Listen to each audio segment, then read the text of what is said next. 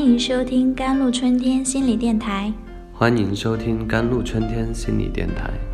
这里是一片心灵的小世界，在这里修身养性。这里是一个心灵的加油站，在这里修复保养。我是今天的主播 Celine。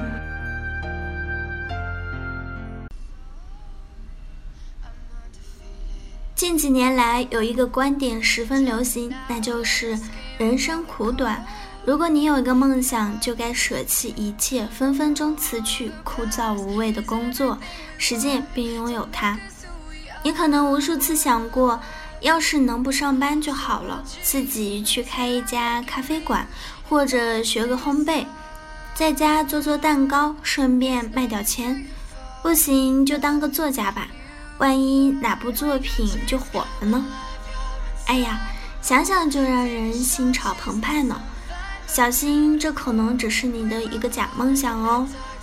之所以想起这个话题，是因为近期的咨询中，梦想是一个出现率极高的词语。按照来询者宁宁的话说，这不春天来了，万物复苏，人的内心也开始蠢蠢欲动了。头脑中分分钟涌现出各种奇思妙想，让人心头直痒痒。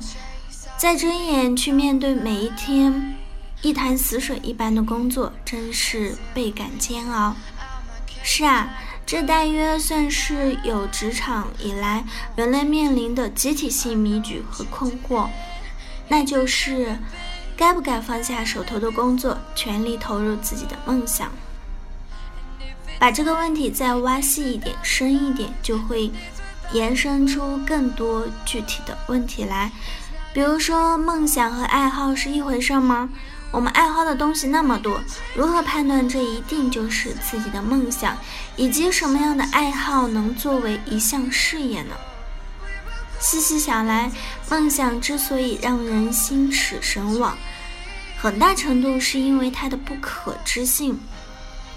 因为不可知，所以结果可以被无限放大。被放大的这部分结果中有太多是现状无法达到的。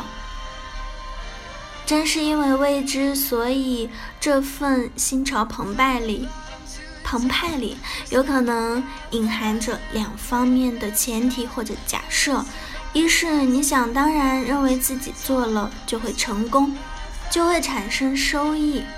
二是你并不曾考虑过这里面的风险和代价。如果你有个梦想，并且心心念念想要全职投入，不妨问问自己以下几个问题：第一，你所谓的梦想到底是什么？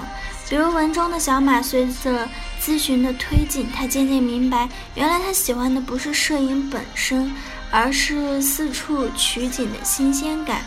新鲜感的诉求是小马咨询之前不曾想到的。他反思了下自己当时做出辞职的决策，未免有些冲动和盲目。按照小马的陈述，当时那份工作也不是一无是处。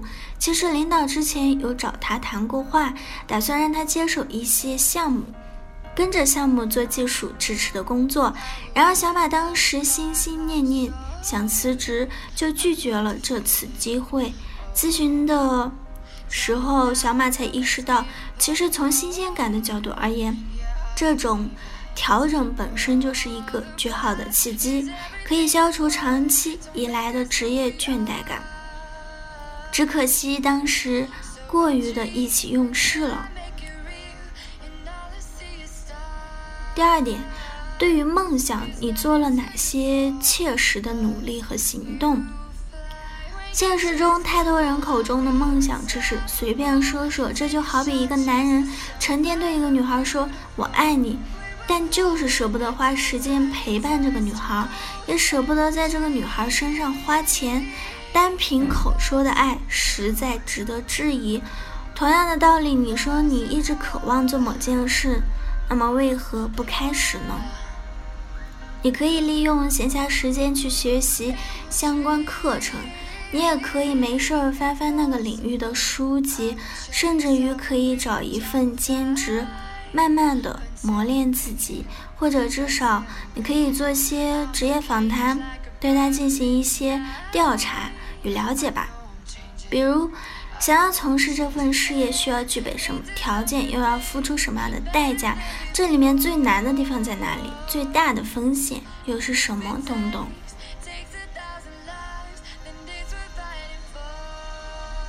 第三点，如果梦想无法实现，你又如何看待你自己？你的梦想究竟是你愿意付出一切，只要身在其中就足以感受到快乐，还是用来贴在自己身上，彰显自己与众不同的标签？如果是前者，既然做这些这件事本身就能让你感受到巨大的愉悦，现在为何不开始做呢？